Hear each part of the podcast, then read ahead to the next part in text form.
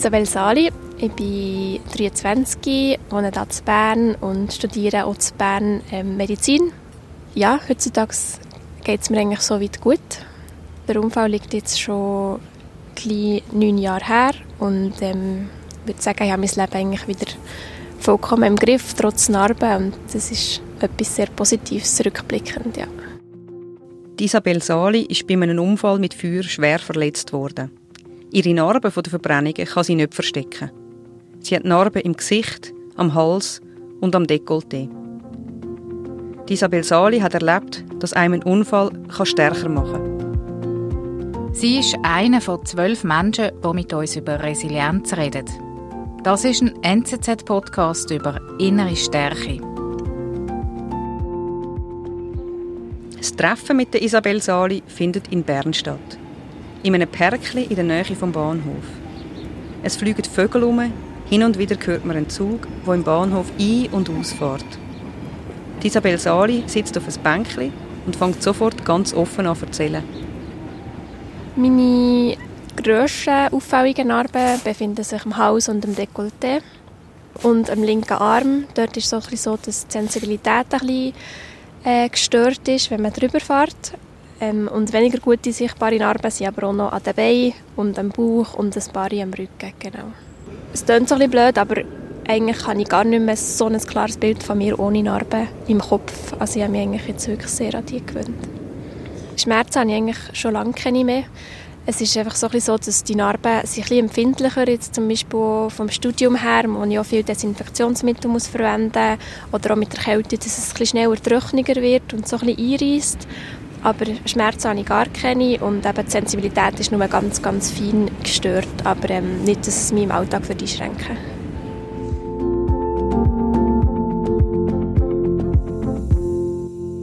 Mein Unfall ist jetzt neun Jahre her. Er ist passiert am 1. April 2011.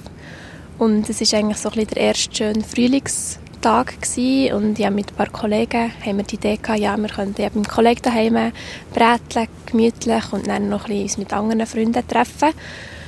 Und ja, es hat eigentlich ein schöner Abend werden. Und dann haben wir ein Feuer gemacht in einer Grillschale ähm, vor dem Haus beim Kollegen. Und irgendwie, also wir haben es gemütlich gehabt und der Kollege ist dann auf die Idee gekommen, dass wir ein bisschen Brandbeschleuniger rein tun dass es schneller geht. Und wir haben auch so gefunden, ich weiß jetzt nicht mehr genau, wie es war, aber ähm, eigentlich wäre es ja gemütlich Abend gewesen, wir hatten keinen Stress gehabt. Jedenfalls ist das dann schneller, als man hinschauen kann, wie passiert und es hat dann eine grosse Stichflamme gegeben, natürlich, durch den Brandbeschleuniger und ähm, die Stichflamme hat mich dann erfasst und meine Kleider haben dann Feuer gefangen, natürlich. Ich hatte so ein synthetisches Jäckchen an, warum auch der linke Arm recht stark betroffen ist. Und sie haben mir aber probiert, das Feuer zu löschen, noch mit Cola, wo in der Umgebung ist gestanden. Und glücklicherweise hat es auch noch einen Pool in der Nähe im Quartier, wo noch Wasser ist drin war vom letzten Jahr.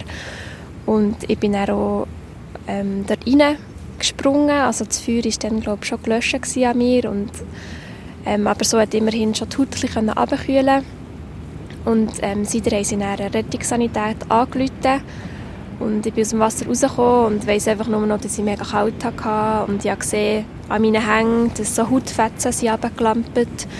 Ähm, mein Jäckchen war so halb zerrissen und ich habe die Kollegin noch gefragt, ja, wie sieht es aus mit meinen Haaren? Aber dann hat sie noch gesagt, nein, mit den Haaren ist gut alles und wir haben dann dort gewartet und er ist die Ambulanz gekommen, die eine sehr gute Erstversorgung hat gemacht also ich mich auch noch gut an Rettungssanitäter erinnern und das ist in dem Moment sehr äh, wichtige Vertrauensperson eigentlich auch zu mir, die sehr gut mit mir geredet und mir alles erklärt, was jetzt passiert und meine Eltern sind auch noch informiert worden, dazu gestoßen schlussendlich ist dann der Rega gekommen, ähm, mich mit dem Heli von Bern auf Zürich hat geflogen, genau. An Schmerzen kann ich mich nicht erinnern in dem Moment. Ähm, das ist wirklich etwas mega Eindrückliches, wo mich mega viele Leute darauf ansprechen, wenn sie sich an einer Herdplatte verbrennen, dass das enorme Schmerzen macht. Aber ich glaube, die Schmerzen sind so breit auf dem Körper verteilt gewesen, dass es eigentlich so wie vom Hirn quasi eine Hemmung hat gegeben, dass, dass mir das gar nicht hat spüren. Ähm, dann ist der Helikopter ist mich abholen am ähm, Unfallsort und ich kann mich auch noch erinnern, wie ich in Heli bekam. Meine Mama ist auch mitgeflogen und im Helikopter selber ich mich auch erinnern, dass ich wach war und eigentlich gerne aus dem Fenster schauen wenn ich schon mal Heli fliege. Aber das war natürlich nicht möglich gewesen und ich war sicher auch unter viel Schmerzmittel und so eingepackt, dass ich den Kopf nicht habe dürfen drehen wie ich aus dem Helikopter beim Kinderspital Zürich bin rausgekommen, kann ich mich nicht mehr erinnern. Aber ich bin dann mal noch aufgewacht im Schockraum, wo irgendwie zwölf Leute um mich herumgestanden Aber auch dort war es wieder sehr wichtig. Oder eine Person, die ich mich erinnere, war eine Frau, die an meinem Kopf gestanden und mit mir geredet und gesagt, was man jetzt macht und dass alles gut kommt. Und genau, und dann bin ich, glaube in Ops gefahren worden, irgendwie noch meine Mami kurz gesehen und dann kann ich mich erst wieder erinnern, als ich auf der Intensivstation bin aufgewacht und meine Mama und meine Schwester dort waren, genau. Meine Schwester und mein Papa sind dann noch in der Nacht, also das Ganze hat am Abend stattgefunden und die sind dann noch mitten in der Nacht auf Zürich rausgefahren und ja, sie waren dann auch bei mir. Gewesen.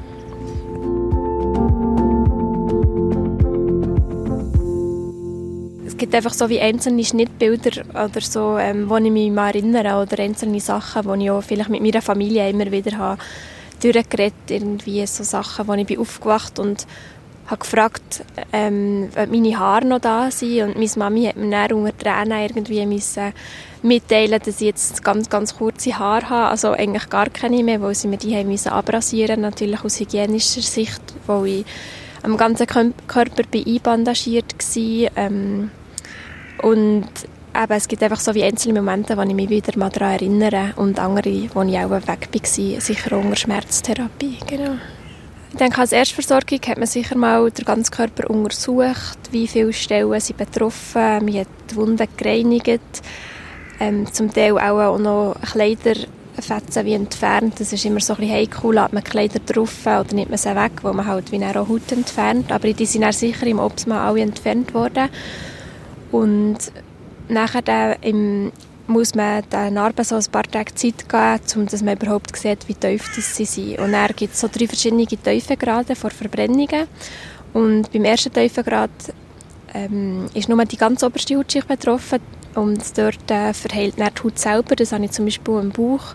Und beim dritten Tiefengrad, was ich auf dem linken Arm und eben im Dekolleté habe, ist schnell bewusst gewesen, dass man dann da Haut transplantieren muss. Und die Hauttransplantationen, das sind dann, ähm, im weiteren Verlauf die stattgefunden. Da hat man dann Haut von mir selber genommen, vom Kopf, von den Oberschenkeln und vom Rücken hat man so wie einfach die oberste Hautschicht mit einem Öpfelscheller quasi abgedreht und die dann auf die verletzten Stellen gedreht. Und dann hat man halt immer auch schauen, ob die Haut an den verletzten Stellen angenommen wird oder Einmal hatte ich auch noch einen Infekt auf dem linken Arm und dann ist dann die Haut wieder abgestoßen. Dann hat man noch das zweite Mal müssen transplantieren. Genau, das ist halt immer so ein bisschen das, das Gleichgewicht. Aber ähm, das sind eigentlich nicht die Sachen, die man hat wie müssen machen Und weil halt hier ein grossflächiger Teil von meiner Haut, also ca. 30 Prozent betroffen ist, hatte ich am Anfang auch sehr so Temperaturregelungsstörungen gehabt, weil ja die Haut das Organ ist, das eigentlich die Temperaturregelung übernimmt und ja viel von kalt zitternd, also mein Bett hat zittert, bis fünf Minuten später, wo man wieder hat, das Balkonzimmertür auftun weil ich so heiß hatte. Das ist auch noch etwas, was ich mich mal erinnere, genau, dass das am Anfang sicher so ein bisschen sich daran gewöhnen und ich halt nur im Bett liegen und bin durch die, überall die Bandagen und so recht eingeschränkt gewesen. Mit der Bewegung von den Hängen war nicht möglich gewesen, also ich musste gefüttert werden und konnte eigentlich wie nichts machen, genau. Am Anfang hatte ich die Operationen eigentlich immer in Narkose. Gehabt, ähm, weil die so schmerzhaft waren, dass das nicht möglich war. Und ich bin auch immer gebadet worden, ähm, weil äh, Feuchtigkeit sehr wichtig ist für die Haut. Haben sie mich dann auch immer quasi in Narkose gebadet und die Verbände gewechselt. Und dann mit der Zeit hat man es dann auch können, wo noch kleinere Stellen betroffen waren, ähm, hat man so können, ohne Narkose machen und die sind aber sehr, sehr schmerzhaft gewesen. Also das ist eigentlich das Einzige, wo ich mich an Schmerzen erinnere. So beim Dekolleté hatte ich sehr, hatte sehr lange eine Wundheilungsstörung, gehabt, bis es ist zugewachsen und dort hatte ich aber wirklich stundenlang das Gefühl gehabt, ich auf dem Schragen liegen und sie haben mir da ähm, den Verbandswechsel gemacht und ich habe zwar schon Schmerzmittel bekommen, aber das ist wirklich der einzige Moment im Verbandswechsel, der schmerzhaft war, genau.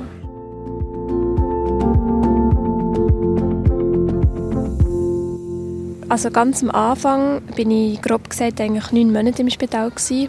Ähm, also ich bin am 1. April gekommen und dann habe ich ähm, zuerst hat es geheißen, nach zwei Monaten, es sieht mega gut aus, und ich kam dann nach zwei Monaten heim. Aber dann habe ich angefangen, eine Wundheilungsstörung zu entwickeln. Ähm, nachdem dass ich einen Infekt hatte auf dem Arm, musste ich nochmal auf die Intensivstation müssen und von dann her ist eigentlich ein bisschen alles bergab gegangen. Und ich dann schon im Sommer mal zwei Wochen heim dürfen, aber die Wunden sind dann nicht besser zugewachsen. Dann bin ich wieder stationär gewesen. Dann bin ich im November einen Monat lang jeden zwei Tage auf Zürich gegangen und jeden zwei Tage in die Schule. Und dann bin ich nochmal im Dezember stationär gewesen und durfte dann kurz vor Weihnachten eigentlich heim dürfen. Von dem her ist eigentlich die Zeit für mich von Anfang April bis im Dezember bin ich eigentlich fast durchgehend in Zürich im Kinderspital gewesen. Ja. Ja, in meiner Zeit vom Spital habe ich dann irgendwann ja, müssen realisieren, ähm, was jetzt eigentlich der Unfall mit mir gemacht hat. Ich denke, das ist so ein bisschen schleichend gekommen.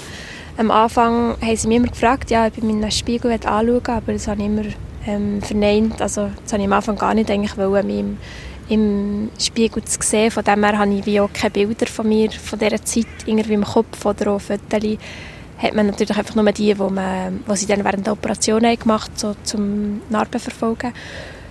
Und es hat dann natürlich den Moment müssen geben, wo ich das erste Mal wieder in den Spiegel habe geschaut und das war mit einer Pflegefachperson zusammen gewesen, und meine Schwester war glaube auch noch dabei gewesen. Sie hat mir ähm, so wie einen Adventskalender im Sommer gemacht und dort hatte ich mal so ähm, Ohrenpänkchen, Ohrenringli drin gehabt. und Pflegerin hat mir die dann angelegt und hat gesagt, ja, ich soll doch die im Spiegel anschauen. Und das ist eigentlich so ein der erste Moment, wo ich dann mich natürlich auch gesehen im Spiegel. Und ja, ich habe mir schon so ein bisschen ausmalen wie ich wie aussehe, aber es ist natürlich nicht schön, wenn du dann wirklich das erste Mal siehst, noch mit den kurzen Haaren. Ich hatte doch noch nie eine Kurzhaarfrisur gehabt und hätte doch noch nie eine Kurzhaarfrisur wollen und die roten Narben und Verbände im Gesicht, ja. Aber man hat sich daran gewöhnen und ich habe von meinem Umfeld eine mega gute Unterstützung für das.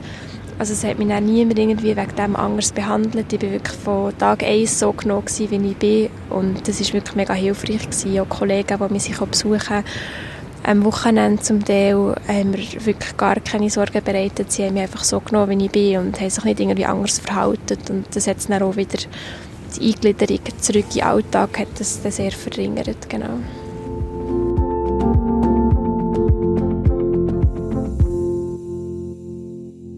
Ja, ich denke, während meiner Zeit im Spital bin ich so eingekapselt dass ich dann noch gar nicht so von der Außenwelt beeinflusst war, so jetzt mit meinem Aussehen. Es ist dann eigentlich der Schritt aus dem Spital raus, eben zurück aus dieser isolierten Welt, in den Alltag. Ähm, und ich denke, das war schon am Anfang ein schwieriger Prozess, gewesen, unter die Leute wieder zu gehen und mit meinem eigenen Bild klar zu kommen und dann möglichst offene Ausstrahlung habe ich dann gemerkt, dass das so wie hilft, auf die Leute zuzugehen und mit, ähm, zum Teil auch mit Fragen, ja, warum das ich das jetzt habe, warum das, das jetzt mir passiert ist, habe ich dann auch müssen lernen, mega schnell damit umzugehen, wo eben die Frage eigentlich nicht weiterbringen.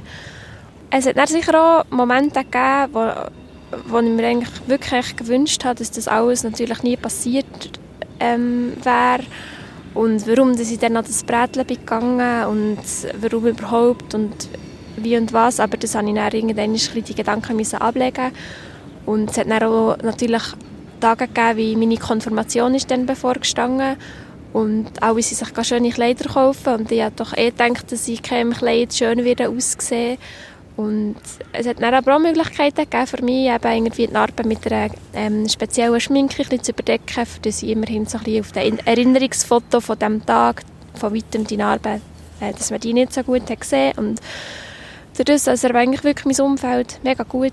Auch mit den Narben ist umgegangen und mich nicht anders hat behandelt, ist es so mir irgendwie viel einfacher gefallen, mich selber zu akzeptieren. Und ich habe gemerkt, ich muss mir ja gar nicht anders geben. Ich, schlussendlich bin ich kein anderer Mensch, ich sehe jetzt einfach ein anders aus und denke, ja, wirklich sehr schnell müssen lernen, mit dem umzugehen, sonst wäre das so wie eine Abwärtsspirale, glaube ich, immer schlimmer geworden.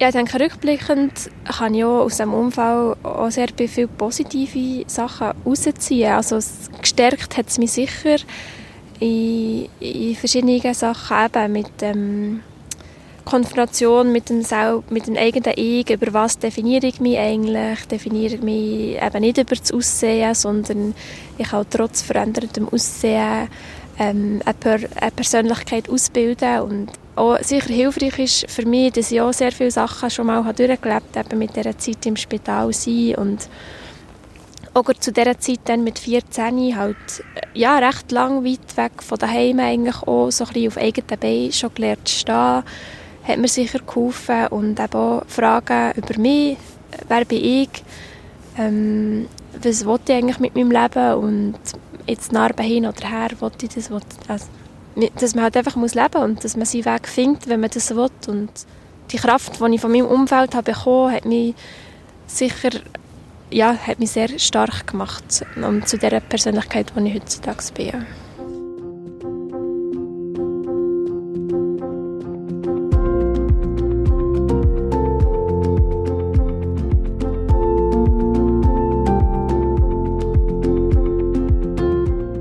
Das sind zwölf Geheimnisse für innere Stärke. Ein Podcast von der NZZ, von der Anja Knabenhans und der Rebecca Häfeli. Im Mittelpunkt der nächsten Folge steht Arabelle Mettler. Sie hat im neunten Monat von ihrer Schwangerschaft ihr Kind verloren. Ich wusste, wenn das Herz nicht schlägt, ist es nicht gut. Und ich wusste, was das heisst. Aber das Gefühl, es ist, glaube ich, Verzweiflung da, es ist eine Panik da, es ist so, man kann es gar nicht glauben, aber es ist, glaube ich, auch so wie ein Schock, also wie eine Starre. Alle Folgen gibt es auf Apple Podcasts, Spotify und allen anderen Podcast-Apps. Und auch auf nzz.ch-podcast.